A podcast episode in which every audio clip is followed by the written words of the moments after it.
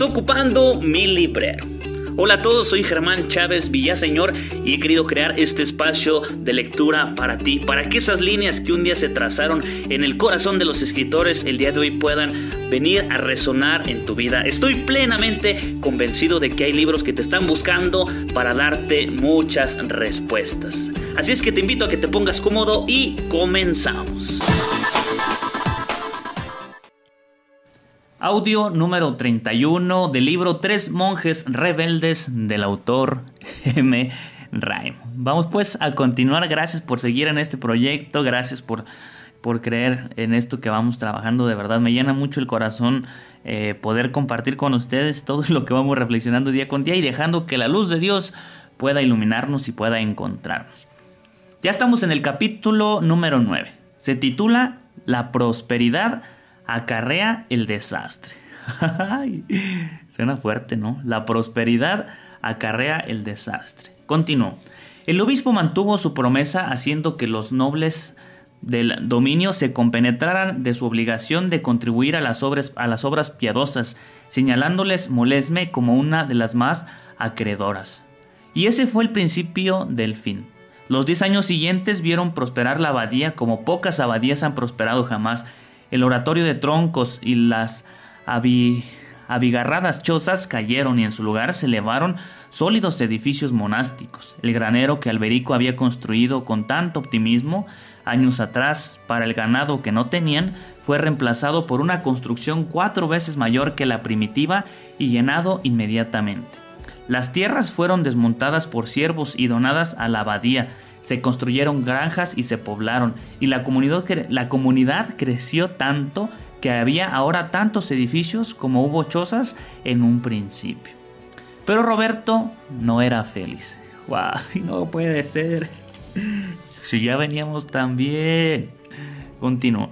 En realidad estaba muy preocupado. Su reforma se había extendido por Champagne y hasta Borgoña. Hombres de su monasterio fueron solicitados para introducir las prácticas de molesme en muchas otras comunidades. Era para el anciano un motivo de verdadera alegría el ver a tantos otros ser más generosos con Dios, y sin embargo le ocasionaba preocupaciones su propio monasterio.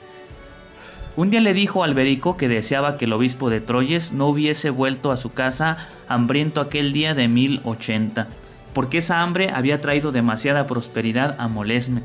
El espíritu del establecimiento había cambiado, el elemento joven no sabía sufrir, era además demasiado independiente en acción y en pensamiento. No habían sido inflamados por el fuego que inflamó a los eremitas de Colán. Molesme se desmejoraba. Fíjate, es bien, es bien interesante porque a veces anhelamos tanto la prosperidad, pero a veces las cosas que anhelamos aparentemente en un principio para bien, en lugar de traernos prosperidad, nos trajo comodidad. No confundamos la prosperidad con la comodidad. Es muy diferente porque la, la prosperidad pues, hace, hace eso, hace gente a la gente cómoda. La prosperidad nos hace que no nos movamos, la prosperidad nos hace ambiciosos o nos hace conformistas, nos hace estar ahí en el ocio y en la pereza.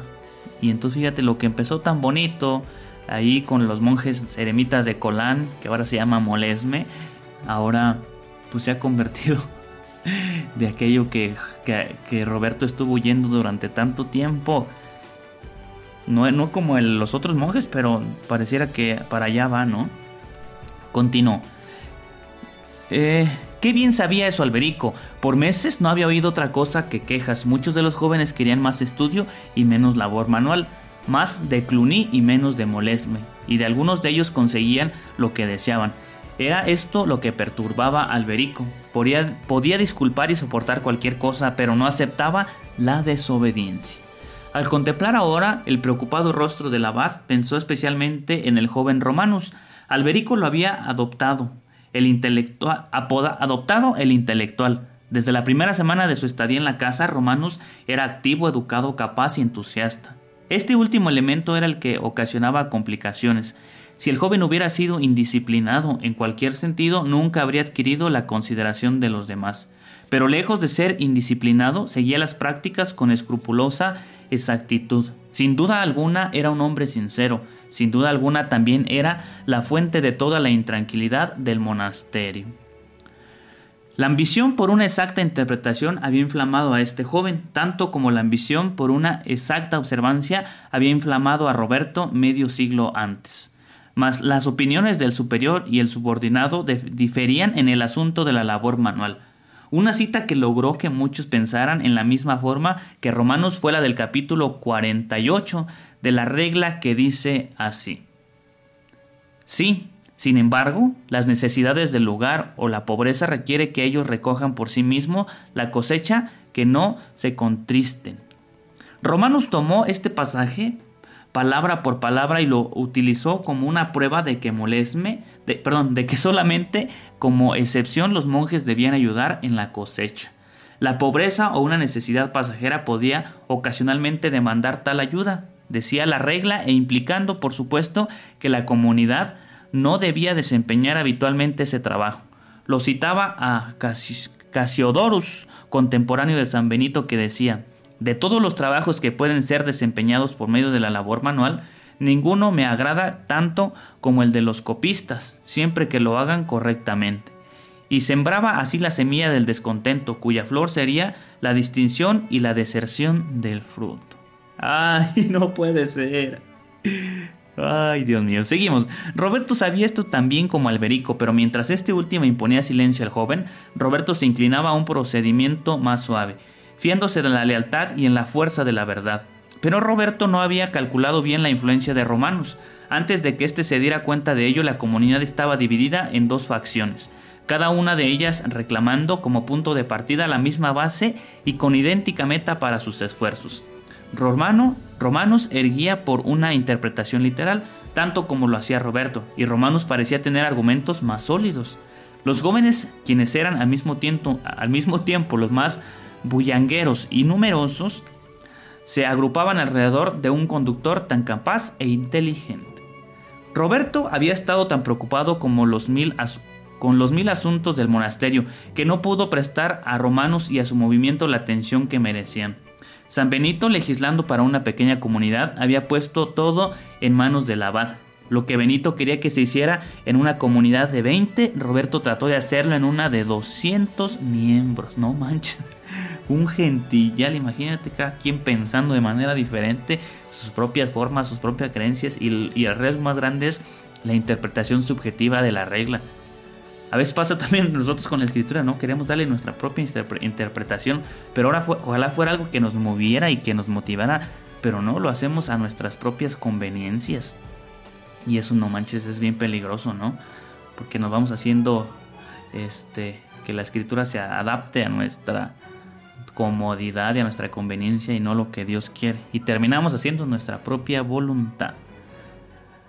Ay, no, continuó. Era un hombre fatigado y perseguido. Frecuentemente se veía obligado a tomar decisiones en el momento que hubiera requerido horas y hasta días de reflexión.